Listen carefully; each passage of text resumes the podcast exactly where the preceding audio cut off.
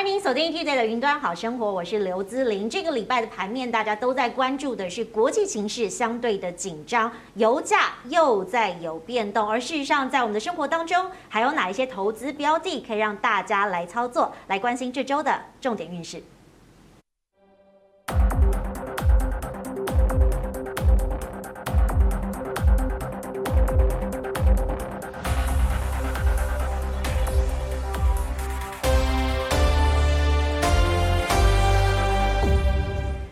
好生活这个礼拜呢，要带大家来关心我们呢，过去有很多过年的现金跟红包应该要往哪里去？而今天的节目当中，我们特别请到了两位特别来宾，跟大家一起分享过去的投资经验，还有未来在理财方面的规划以及方法。首先要介绍的是永丰金证券的资深经理陈彦章。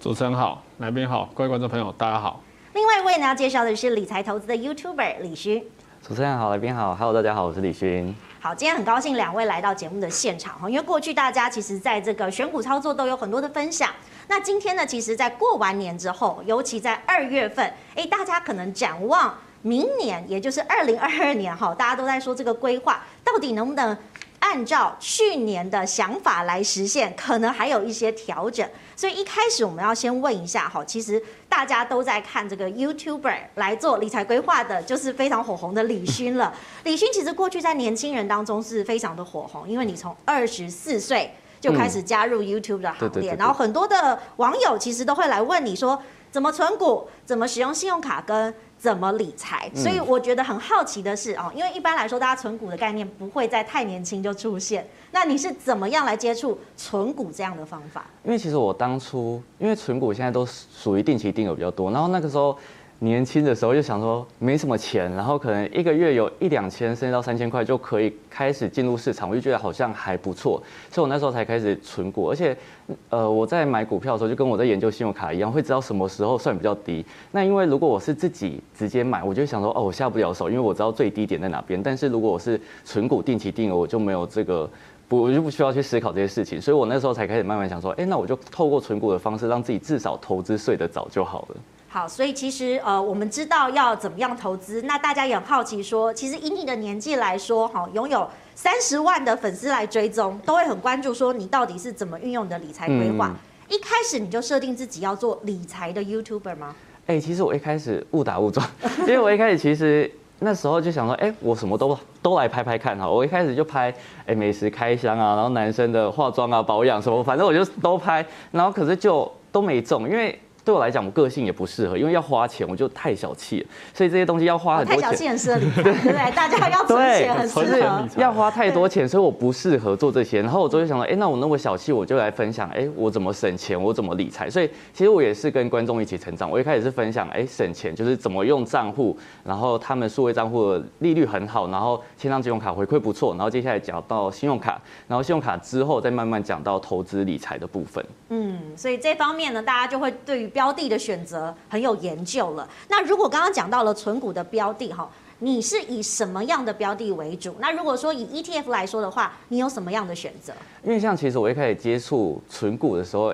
大家都会想说，哎，那么多档标的不知道从何开始，所以我一开始就直接选择 ETF。那 ETF 其实大家讨论度也很高，所以我一开始就直接选择从。呃，大家最常听到零零五零跟零零五六这两档 ETF 做切入，因为这两档 ETF 他们其实不管是在标的上面，或者是在于呃受益人数啊、基金规模，都是台湾可能数一数二。像是零零五零，它就是台湾前五十大公司的指数，所以基本上我那时候在选择的时候，第一个就是选择零零五零跟零零五六，那它的基金规模也是全台湾第一名，所以。基本上我不太需要去担心说，哎，买了会不会卖不出去啊，等等。然后接下来是零零五六，因为其实台湾人就很喜欢有高股息，就听到高股息就觉得，哎，好像不错。然后因为零零五六那时候也是很多人在讨论，我也觉得，哎，我也想要有。呃，稳定的现金进来，所以我就想说，那我就来参考看看。那他们的其实前五名的成分股都是那种有听过的，就不会让你觉得，哎，好像是不知所措的那种感觉。所以在那个时候，我就先以零零五零跟零零五六来进行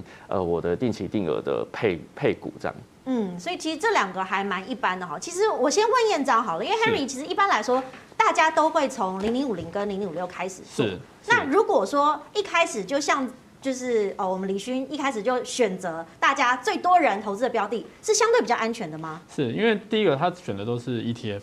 那 ETF 它本身就是分散的个股的一个风险嘛，因为它一次就是一篮子的标的。那再就是说，它这是比较多人在做的标的，所以有几个好处，就是说它的市场资讯很多，嗯，所以它每次有时候我们投资最怕我不知道发生什么事。为什么涨？为什么跌？那因为它的资讯很多，讨论很多，所以今天可能有一些波动啊，或是有配息的变化啊，或是公司里面政策上做的一些 ETF 的操作的调整啊，基本上就可以很快掌握到这些。嗯、对一个投资新手来说，他就不会觉得那么彷徨无助这样。嗯，所以你也建议说，大家从大的标的开始着手。是。那李勋除了刚刚零零五零跟零零五六之外，是不是还有别的选择？哦，对，因为其实之后零零五零零零五六之后，因为两档，我就觉得，哎，好像还可以再额外增加其他的，所以我之后又再增加了三档的 ETF 的存股，像是零零八八一啊、零零八七八跟零零六九二这三档的 ETF。那他们我基本上都会先选择以 ETF 作为存股的标的，像零零八八一国泰台湾五 G，那这一档其实算是比较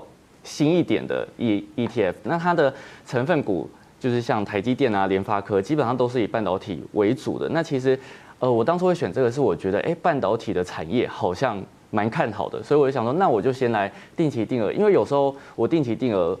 呃，会以试水温的方式来试试看，因为我不需要投资太多的金额就可以进行购买，然后可以长期持有。我就想说，那我来试试看。然后这个零零八七八的原因是因为它也是另外一档的高股息，高股息，你就看这三个字，然后就选择。对，没有，因为它另外一个，它刚开始推出的时候算是台湾。大概是前几档有季配息的 ETF，所以我那时候就觉得，哎，好像可以观察看看，也是抱着观察的心态去看的。那它的特色就是它是呃审核过去过去的那个股息、值利率来来选择标的，所以我就觉得，哎，过去既然都那么稳的感觉，还是可以来试试看，因为它有季配息，我就觉得，哎，每每一季都可以拿到一点现金股利，好像还不错，所以我就。呃，一样把它纳入我的存股标的里面。接着零零六九二，我相信应该也是大家很多人都知道，因为它很常被拿来说是哎小零零五零。那它的它其实就是公司治理一百的指数嘛。那另外一个我会选择它的原因是因为它的内扣费用比较低，所以如果我今天想要长期持有的话，我觉得它相对来说是会是一个比较好的选择。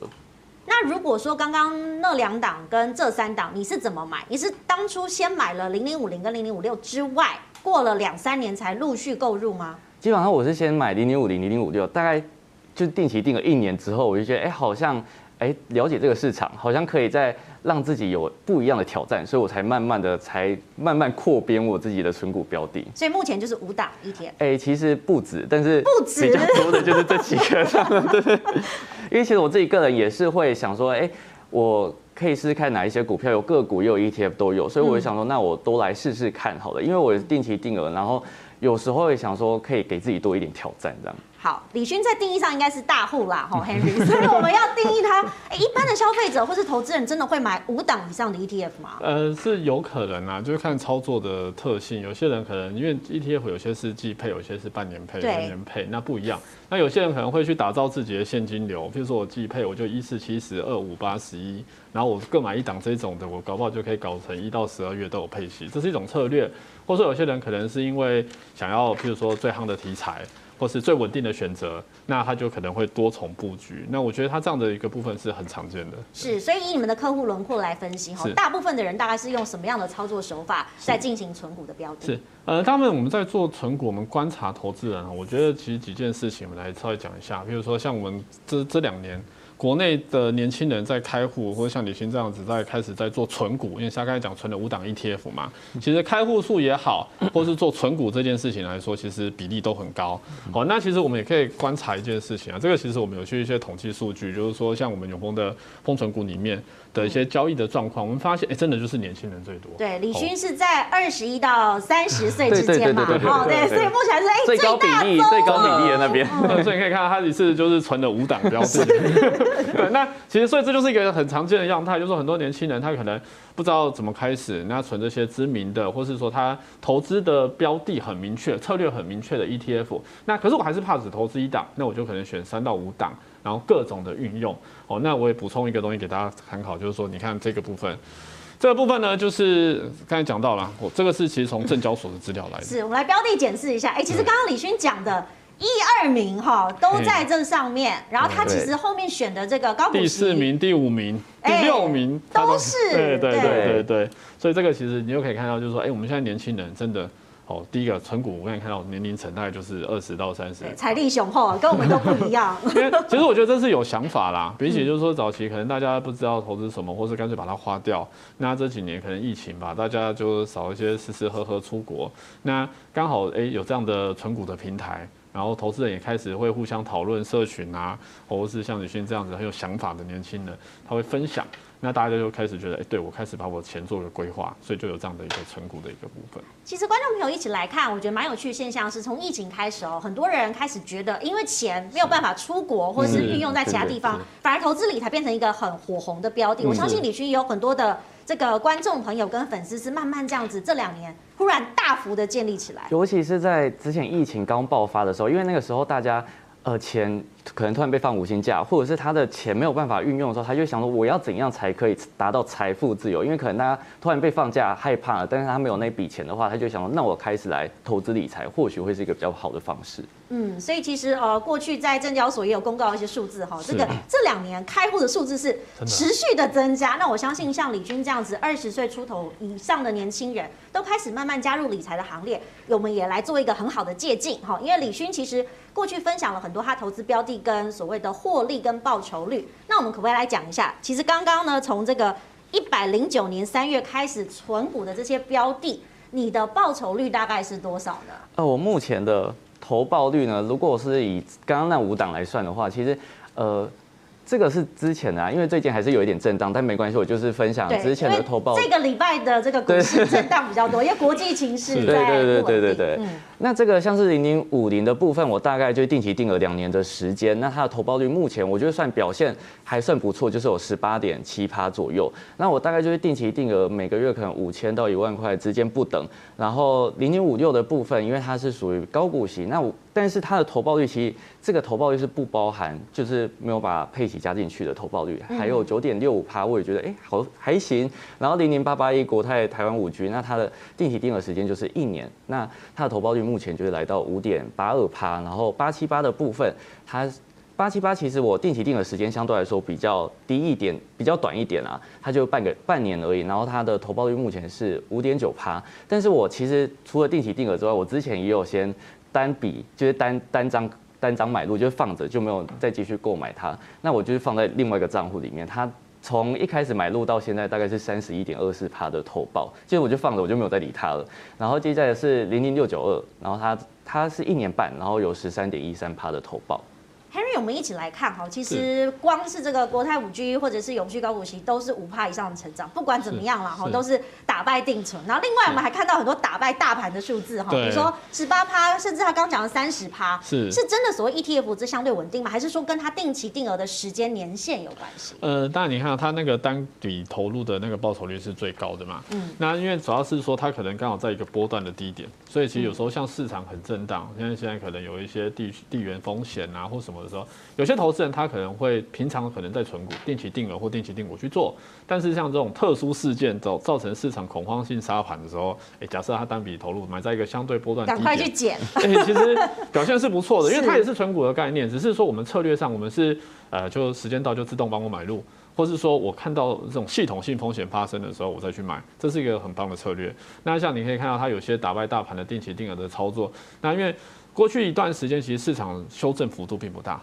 嗯，所以你会发现，有时候定期定额不见得能够打败那种在波段低点买进的单笔的一个部分。是，但假设今年我们担心联总会有一些升息的事件，或是担心说现在的地缘风险是越演越烈的一个状况下，那这时候市场波动震荡加大的时候，哎，可能定期定额，假设你到明年或后年来看，它的操作绩效可能就不见得会比我们现在看到的单笔还差了，甚至它有可能在。跌下来的时候，就微笑曲线的概念嘛，是它在震荡的时候呢，同一笔资金它可以多扣几股，哎，上来的时候呢，它就少扣几股，那个平均成本把它拉下来，然后可能经过了一两年之后，哎，地缘风险过去了，升息这件事情，可能大家一开始的震荡啊、不安啊过了，哎，可能它的报酬甚至会比单笔来的更好，也不一定。对，观众朋友在观察投报率的时候，当然看起来数字非常漂亮，可是我们股票市场一个概念哈是要。你要卖出才有这个收益哈。是。所以李勋，如果你目前现在的资产，你有没有算一算？你除了 YouTube 的收入之外，你还有哪一些收入来源？那你怎么去分配？说，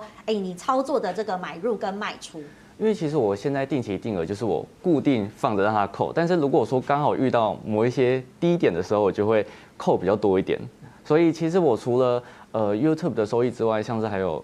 呃版税啊、出售版税或者是其他联盟行销的收入，这些基本上我就是看，因为其实像我们这种自由业，它的呃。薪水不是说很稳定，所以我基本上都是会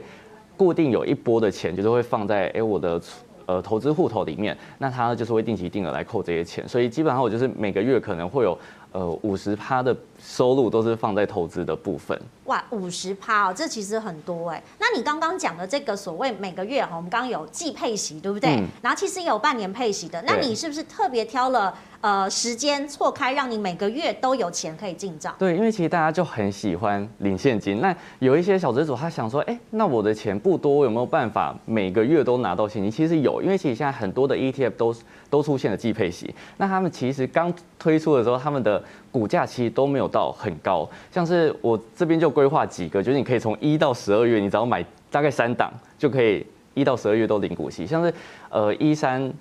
像是呃一三五七这些啊，就是你都看上面，基本上每一档股价大概落在十五到二十块之间，所以这样平均下来，你基本上大概花个四十五到六十块，那买三档 ETF 就可以每个月稳定的配息。哦，所以其实你看这个一月就是永丰台湾 ESG 嘛，然后七月也是啊领这个所谓的配息，所以其实大家。可以观察，四月份也有领到哈，十月份也有领到，光是这一档就有四个月份是不用担心的，对不对？对对对对。对，那但是你的买的量呢？你有没有去算过，说我大概要买几张，或是配息大概到某一个程度，我可能要转换标的等等？但我觉得还是要看呃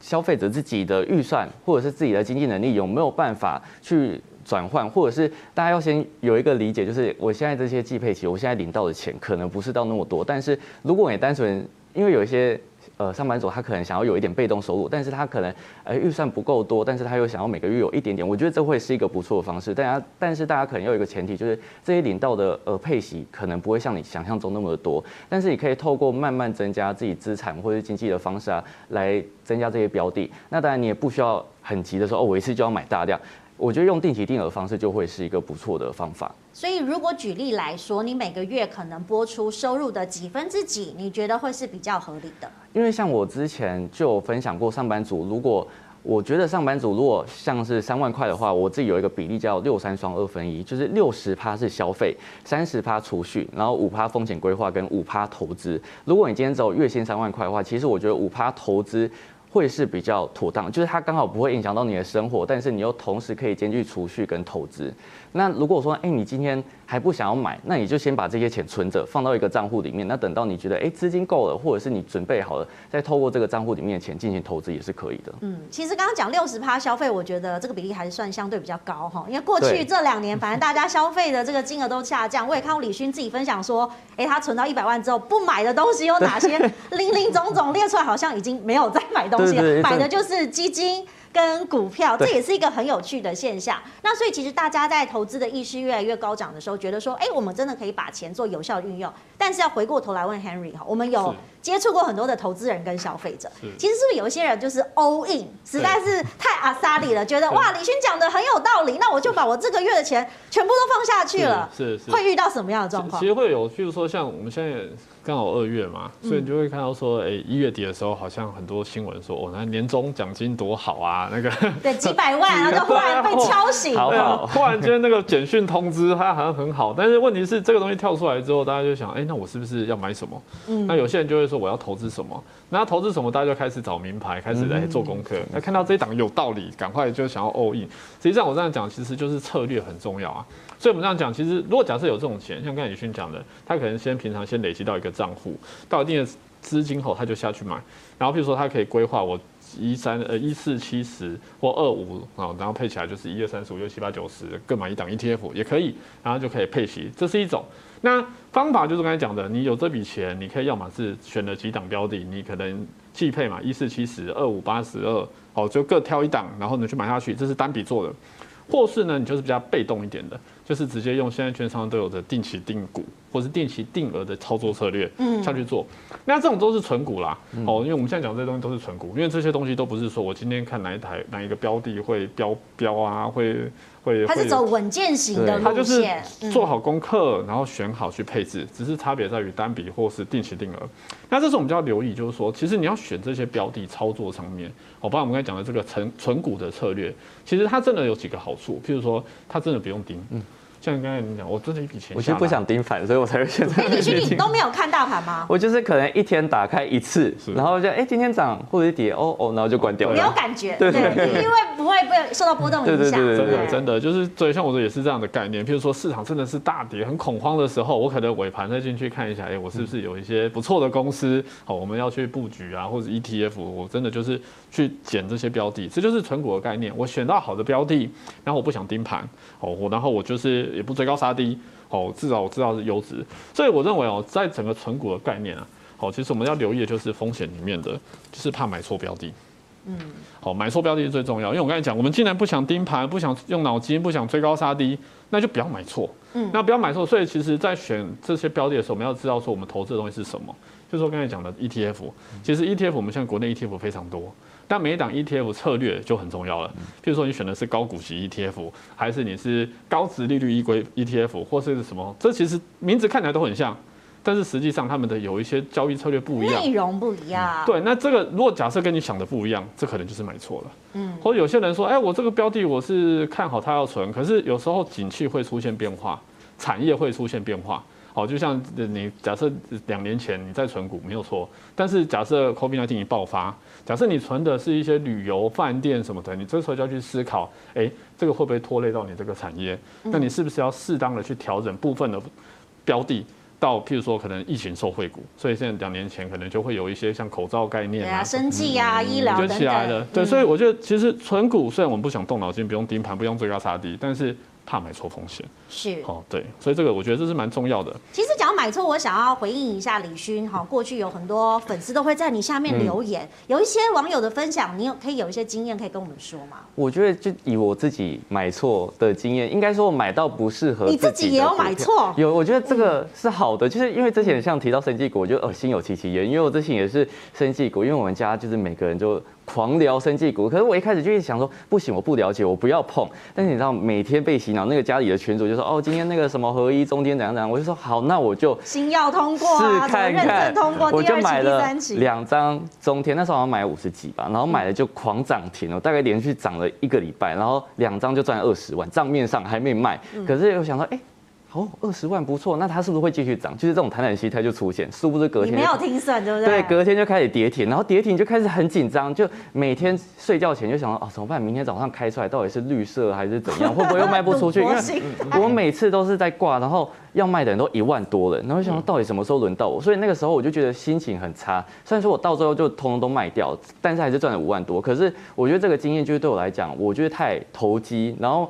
也导致我自己投资睡不着，所以我就觉得我之后再也不想要碰，因为我卖掉之后就直接把那个移出我的观察清单，我就不想要再看这些股票了。所以其实过去呃，二零二一年有很多当冲的水手哈，也因为航运股吃了很多闷亏。所以大家如果走稳健一点，我们刚刚讲的 ETF 或是存股概念比较稳健的标的，是股息是一个很重要的考量。那 Henry，你如果以股息的观察，我们就是走一个比较比较盯盘跟追高杀低的路线的话，是不是有一些指标可以来让我们参考？是因为我觉得台湾人存股其实真的很喜欢存所谓的高股息。嗯或是喜欢现金流，我们都喜欢配息嘛。但是因为大家知道这两年那个利率其实联准会降很低，配息。基本上都很差，那这时候大家就想说，哎，那我股息有没有投资的机会？那我们看每年哦，就会有那个叫除权息旺季啊，哦，大概四月开始就会有最后交中呃最终交割日，然后六月就开始有除权息旺季嘛。那每次都会公布说，哦，那个股息殖利率最高的名单，是，好，可能从二三十个 percent 一路。对，然后理财节目也要做一轮，然后每年都要来轮回。对对，然后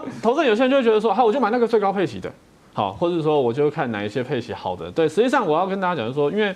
我们都喜欢配息，我相信这很正常的。对我来讲，我希望很稳健，我放在那边就当个包租公包租婆嘛。那我稳稳健配息。可是实际上在做股息投资的时候，它有一些陷阱，我们要知道，就是说不是越高越好。你知道股息值率这件事情是配出来息除以股价，所以有时候很高的可能是股价很低。好，然后有种有种情况是，可能是因为我公司今年可能处理一些资产或者是土地什么的，有一笔资金出来，所以我今年配的特别多。可是这种不是常态的，而且你知道它配很高，大家都知道了，那有时候反而是比较危险的。嗯，那所以我们真的喜欢投资股息，喜欢领股息，这是很好的策略。但我们要知道，就是说什么叫陷阱？我们尽量要选这种东西，我们要注意几个观察点，就是说它配出来这个息是不是健康的？嗯，它是不是说，哎，我每年这个配息是不是都很稳定的？因为如果每年很稳定，代表公司有一套赚钱的能力，每年都能够赚到钱，然后从赚的钱呢配出来股息给股东，而且愿意分享。那有些公司呢，每年配出来股息呢又能成长，哦，这个很棒，代表他每年赚的钱越赚越多，所以他的息会增加。好，那如果这个每年股息成长，然后稳定，甚至又好几年都配，然后我们又去看公司的营收，哎，也真的就是那个成长，自由现金流，哎，的确也很好。好，那这个部分我觉得看起来跟股价来说，哎，它大概你可以看到这种东西都有个现象，它的股息值利率不见得特别高，它不见得是十个 percent、二十个 percent，因为它每年股息都会成长，但是每年呢配出来做这个东西成长，你刚才讲营收啊、自由现金流都很好，理论上这个公司的股价要么很稳定。要么呢，也是稳健在成长。那我们刚才讲分子跟分母，其实它殖利率这样，因为分母一直在增加嘛，它殖利率其实就不会很高。有时候我们就会忽略到，我们总会喜欢选十个 percent、二十 percent，是，可是你就会忽略到，像这种公司哦，它可能殖利率才三个 percent，哦，四个 percent，甚至我们在美国有看到有一些，它真的是配息很漂亮。我们当然后面会看到，它可能其实才一点多二一到二 percent 而已。可是这东西说明一件事情，股价一直涨啊，因为分母嘛。一直涨，好，所以这种公司其实就值得去留意啦。就是说，如果我们要存股，其实要留意，就是说它的配息高股息，它是不是这样的一个逻辑啊？对，那我这边也可以用举例来说哈。我这也不是说哪一个好哪个坏，我就讲说，其实我们台股的 ETF 现在公布，呃，这些在市场上可以交易的 ETF，包含刚才野勋这边有在讲那些高股息的一些标的，这里全部都是高股息，对不对？其实我这样讲，它就有类似这样的策略的应用。好，有些 ETF 它就会去看说，譬如说，我就找市值最大的这些公司，哦，因为这些公司就可能，当然它们本身就有一定的获利能力，然后有一些产业地位，那它配息高的哦是哪些？哦，我们讲现在、未来，呃，过去、现在、未来嘛，哈，那这是另外，这是目前公布出来的。另外呢，就是预测的，像零零五六就是预测的，嗯，好，接下来可能比较高值利率的总之，三十档，我把它选进来。那有一种像刚才讲到八七八，它就是会用过去它的一个。年化的那个配息的一个状况。啊，过去都这几年都可以配得很高嘛？嗯，哦，那理论上大家就觉得这公司过去其实经营算是不错的。那可能今年虽然还没有公布，或是今年可能公布出来不是最高的，但是它其实还是有这样子配息的可能性。好，所以其实我这也是举例，就是说，其实 ETF 就有这样的策略。是，好，那也没有好坏，就是说大家可以看说，我们在投资的时候，不是只是看最高的那一个。嗯，有时候我们从 ETF 上面，它其实也是这样看，它要看，哎，过去配得好的，好稳健配息的，好，或是说用市值最大的，因为这些可能就是它有产业地位。然后从里面选出值率高的，那这些都是台湾人很爱做的一个存股标的。是我蛮好奇的，李勋，你是按照我们刚刚的这个配股的策略来操作吗？还是你纯粹因为高股息三个字你就慢慢挑？你怎么样来选？因为其实像当初我会选高股息，一来也是因为想要有现金流，但是我又不想要。买那么多股票，因为我觉得太麻烦了，然后又不想要盯盘，所以我就直接选择，也是有摊着高股息这三个字来选啊。但是我就觉得，哎，反正我就选大家可能。呃，受益人数比较多，基金规模比较大，相对来说比较安全的竞选。那其实刚刚有提到一档叫零零九零年，这一档也是前阵子讨论度超级无敌高的一档高股息。但是我这个目前就还是只是在观察清单中，因为虽然说它也是高股息，但是我觉得它转换率对我来讲太高了。它基本上每每换一次就要可能换到七八十趴以上，然后它一年要换个好几次，对我来讲好像不见得会是我那么喜欢的，所以我就。还是在观察它，所以也不见得说，哎，所有的高股息都是一定会把它纳入自己存股名单中，还是要看自己的投资啊，以及自己的个性来去选择。是，那其实都是存钱的概念哈，所以我们刚刚除了这个盘面上大家看到的高股息 ETF 之外呢，其实李军过去在网络上也跟很多的网友在分享你存美股的经验。那我也发现说呢，其实这个有一点世代的差别，像我们这个比较保守，我跟 Henry 的年代好了哈，大家就是比较。focus 在台股，但是我发现的确，现在二十到三十岁的年轻人对于美股有非常多的研究，而且大家也都非常的敢于这个投资。嗯、那你自己对美股是什么时候开始接触？然后为什么你要存美股呢？因为其实我那时候接触美股，大概也是二十五岁那个时候开始接触。那个是因为别人告诉你，还是你看到网络上有很多的讯息？我觉得都有，就是刚好那时候也是很多人很开始有很多美股的课程，然后甚至是身旁很多人已经开始在投资美股，然后海外券商等等的资讯一直进来。我想说，哎，那我是不是来可以来试试看？因为我就很喜欢给自己不一样的挑战。我想说，哎，那来试试看，所以就开海外券商，甚至还去上课。然后那个时候就开始有。定呃单笔的开始在购买美股，因为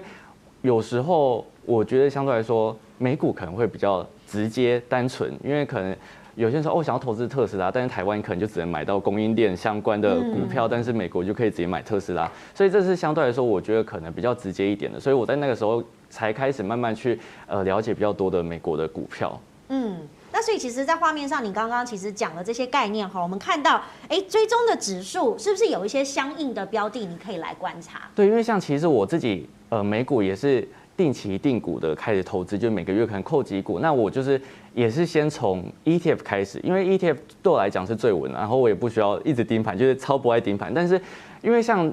呃，我目前有在定期定股，就是 VTI，VTI 它就是整个美国股市的股票都在里面，所以我觉得，所以这可以说是你看好美股，所以你买一个整体股市的 ETF，就觉得说，哎、欸，它是会一直往上走，对不对？对对对对对。然后接下来就是 QQQ，就是纳斯达克一百的指数，这个纳斯达克指数，相信大家应该都还蛮了解的。然后我就觉得，哎、欸，纳斯达克指数感觉对我来讲，我也是蛮看好，所以我就想说，那我就先定期定定股的。呃，投资美股，然后另外一个就是 SMH 半导体 ETF，因为半导体就是我前面也是很有在进行投资，然后半导体它这一档另外一个特点就是它呃最大的比例也是台积电，所以我就是感觉就是台积电走到哪我就有每一个股票每一档 ETF 都有一点台积电的影子。那虽然说这个投报率大家看起来好像不是很好，那最近又更差一点，因为最近美股又在震荡，但是我觉得这个反而会让我蛮开心的，因为刚好它就低，我觉得。前阵子才又刚调整定期定股的股数，就是在往上把它加起来，所以就逢低买进，刚好有一个策略的调配。那你本身有买台积电吗？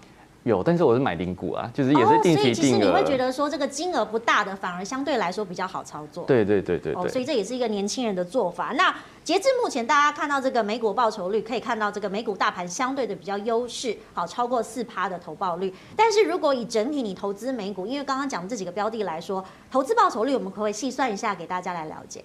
因为像投资报酬率的话，像呃我一样，美股有定期定股跟单笔买入的部分。那这边基本上都是以定期定股的居多。那其实像我单笔买入，我之前就是在疫情刚爆发的时候，那个时候就买几。大概是什么样的类股呢？呃，有像是脸书啊，然后呃网网络的那些平交易平台，然后还有云端。哦，Amazon 啊，对对对对，然后还可以喊得出来都买，博客下啊什么的，我就都有买，然后还有银行，我都稍微就买买了几档这样，然后那个时候到现在的投报率，虽然说美股最近还是一直跌，但是它的投报率到现在还是保持着二十趴以上。因为在那个时候买真的是太低，二十人二十趴很惊人呢。对，这跟台股比起来有点吓人哈。所以我就觉得，哎，还好在那个时候还是有一些单笔购入放在那边。所以这个时候虽然说现在我定期定额搞不好有是，其实现在以今天来讲有一些是到负的，但是我觉得对我来讲也不会有什么太大的影响，因为我就是看好这些标的，所以短期的波段我也不会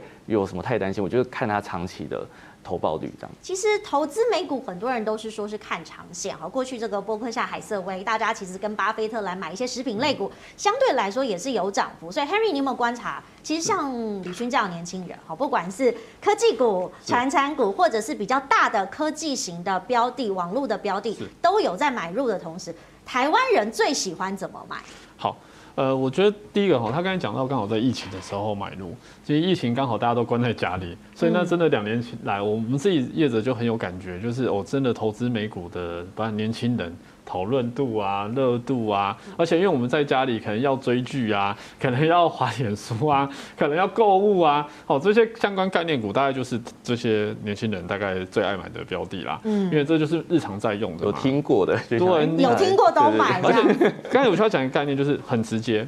我们过去我们台湾人喜欢买概念股，你看台湾其实那个台股概念股很多，对。可是，在美股就是真的，因为供应链的顶端嘛，它大概就是那些大企业，像什么，你先看到我们现在 Apple 好了，像什么这些都是直接就是你很直觉你喜欢这个东西，你想要买这个东西，你就直接去买那些公司。那我们发现现在很多年轻人去投资美股，大概也是会锁定在那边。所以我用几个数字啊，也让跟大家分享好了，就是说像这个是纯美股的一个趋势，真的也是年轻人。我刚才讲啊，我们最近统计这个数字出来，哎、欸。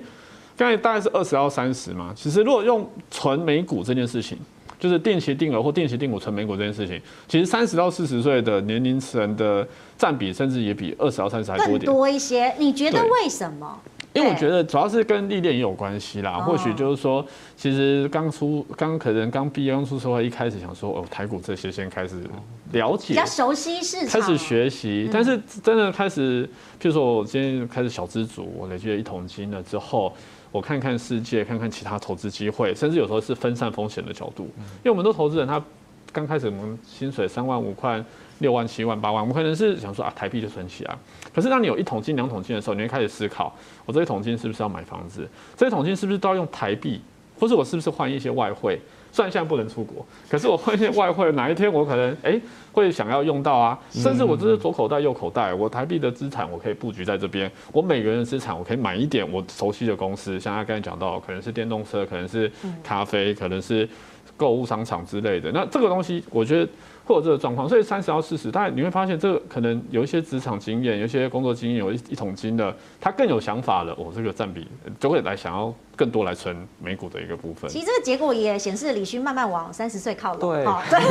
这个的确是大家 社会社会经验的关系。是是是，越来越有想法了。所以你看他一开始在台股，可是他后来也是开始往美股开始做一些投资，是这样的一个状况。那所以根据你们的这个存户的交易跟统计，有没有一些比较特别热门的标的可以让观众朋友来了解？一下，是我们看一下这个，其实是是当然就是去年我就因为就直接抓一个时间点，然后看这个数据出来，因为发现哦，其实投资人要存美股，大概还是存真的，就是刚才像李勋有提到的，你看这种 VTI 它是美美国的全体股市嘛，嗯，那像 VT 这个就是全球股票，所以全球股票是最热门的啦，因为对很多人来说，我今天不管中国怎么样，不管美国怎么样，不管哪个国家怎么样，我就是全球都分散布局。好，那 QQQ 大家知道跟科技有关嘛？哦，那像 Apple 其实也是在前十大里面的，算是最最排在最上面的个股啊。哦，那这当然就是因为大家熟悉它。哦，那像 S M P 五百，它有两档。哦，像 BOS，这都是最热门的。哦，所以我想这个其实也都说明，就是说我们投资人其实来到这个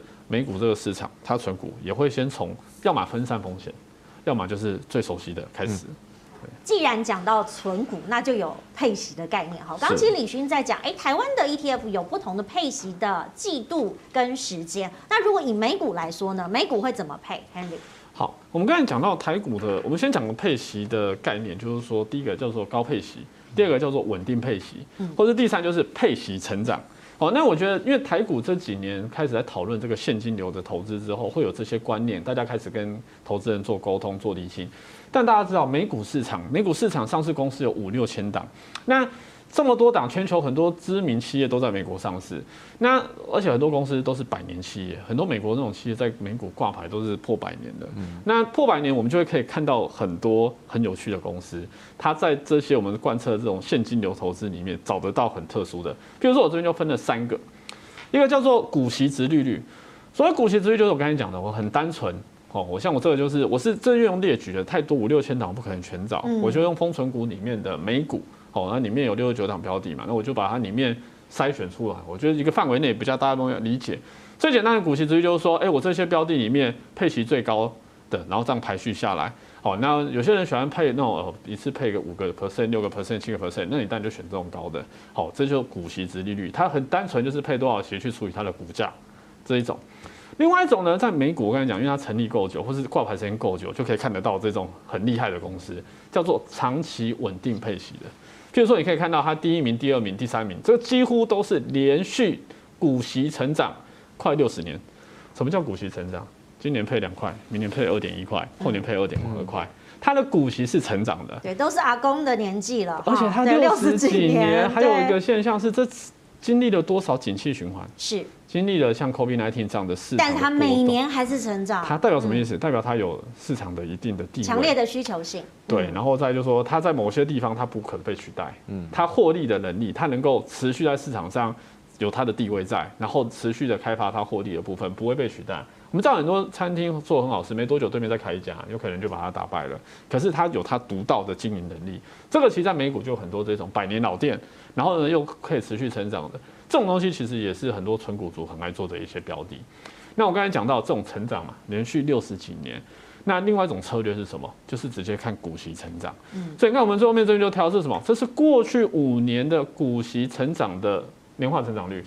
那你想哦，过去五年每年的年化成长哦，快三成的，快两成的，哇，这公司代表什么意思？代表它每年在赚钱赚很多嘛。因为他赚钱之后，他可以配更多息跟投资人分享。哦，所以我觉得这个部分，因为美股有这样的现象，也就更多这样的标的啊。所以对于存股来说，如果你在美股存，其实你会找到很多。假设你真的想要做这种现金流投资，你会有更多更好的参考的选择。是，其实李勋，你过去看到这个配息的类型哦，你一开始是很讶异吗？还是觉得一开始接触美股的时候，觉得说，哎，就是像想象一样，真的是会细水长流？因为其实我当初。一开始，因为我一开始有去上课嘛，然后那时候就讲到说，哎、欸，其实美股有那种很长久的配息，也是像刚刚 Henry 讲的，就是长期稳定，甚至还是增长那种。我那时候想说，哇，台湾搞不好都找不到，就是六十年长期稳定，就是增长。我所以，我那时候才想说，哎、欸，美。美国股票真的还蛮适合，就是长期投资。就我真的就是把它放在那边供着 也可以、嗯。对，所以其实还可以传给儿子，甚至孙子都有可能。我觉得是一个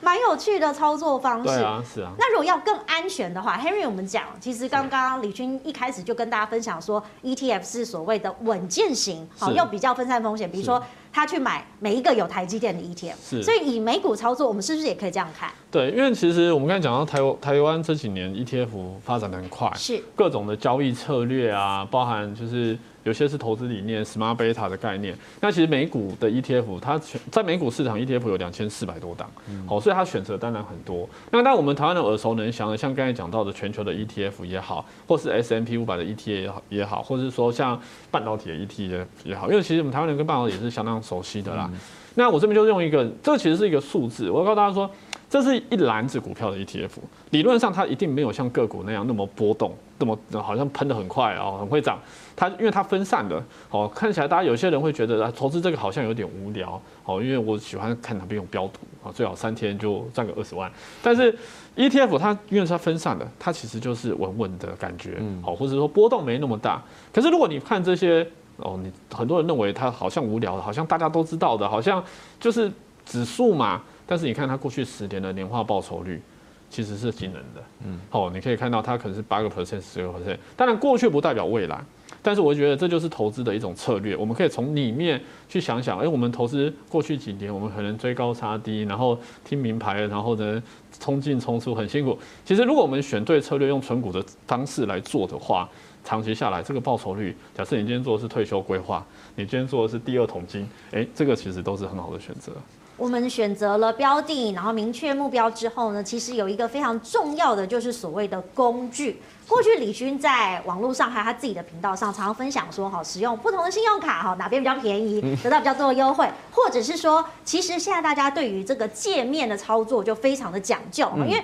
过去在下单撮合的时候，我们打电话给那营业员，你就会可能慢五秒、慢十秒，或者是半分钟，那可能股价就差很多。那现在因为 App 出来了，大家可以及时的下单，你可以发现这个准确性大幅的提高之外，其实有很多人性化的设计是李勋你很注重的，对不对？因为像。其实像现在股票基本上都是线上下单，所以你那个 app 的操作，我觉得顺手度很重要。如果你这个 app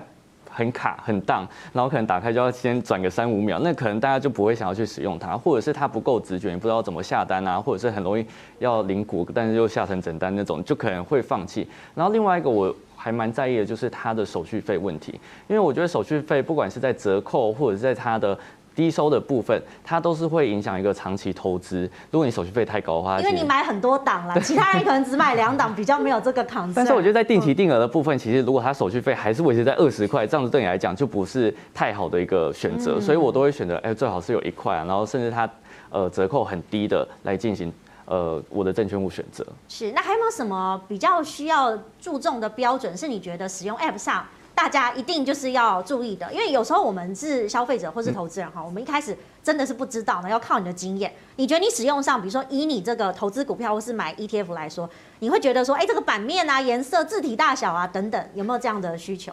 这个版面一定是就是要设配置好，虽然说最近这要美学设计，对不对？对，一定要一定要好看，然后最好是它的字体啊，也不要太那种老旧什么的，就是它整个版面用起来你觉得舒服，这样你。反而会很常打开，尤其是如果它刚好里面有很多资讯，因为像其实现在有很多的呃券商，它提供很多不一样的新闻资讯，甚至是今天有什么重大消息，它就会突然跳出来。以及我觉得另外一个比较重要的就是看它这个券商有没有提供你想要的服务，像是如果说我想要定期定额，又想要有美股定期定额或定期定股，有一些券商不见得有办法提供这么全面的服务。但是我觉得如果你在挑选的时候，你有这些需求的话，你就要先去找好有哪一些券商是刚好符合你这些需求的。我觉得讲到服务相对来说很重要哈，因为它是符合消费者的需求，我们的粘着度就会提高。所以 Henry，你过去在这个金融业这么多年哈，你有没有发现说，其实现在理财平台有一些新的趋势，是我们金融的机构跟金融的业者也慢慢的跟上脚步的。嗯，过去我们在。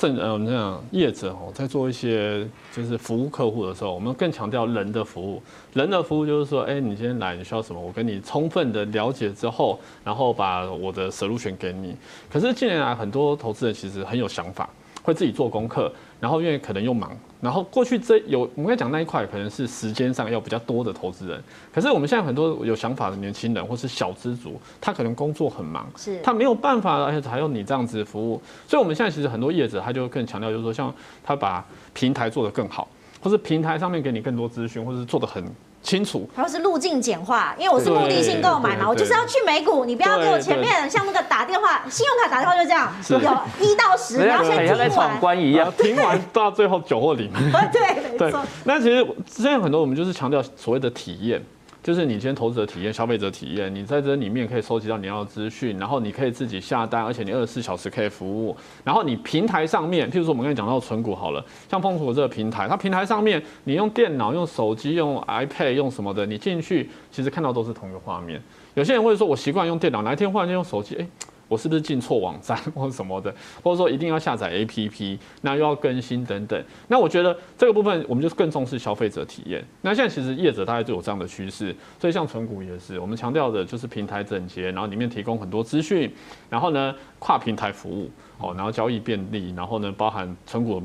的门槛哦也降低，因为现在小资主我们其实要服务这些更多的投资人小资族，不是只为原本的那一些可能需要一对一服务的高资产。好，我们这这部分其实就是普惠金融的一个角度。其实业者目前现在大概都是开始往这个方向去啊，所以像封存股大概就会有这几个特色。那我们二十四小时，我们可以在里面看到我们账户的资讯，然后独立账户上面可以看到现在投资的状况，然后可以调整我们的配置。然后我我今天要多扣款，要甚至要改变我扣款的标的，但是我中间诶获利。其实我这样讲，我看都讲一个东西，我们做存股哦，就是刚才有提到，就是买。跟卖很重要，是。那有些人其实是这样的，就是说我市场震荡，我可能多买一点，但是我们还是要设停利嘛。其实我获利只要入袋为安。对，那其实像这种我们现在在存股标的、存股的平台里面，我们也提供像是一些停利的一些设计。AI 线上顾问。呃，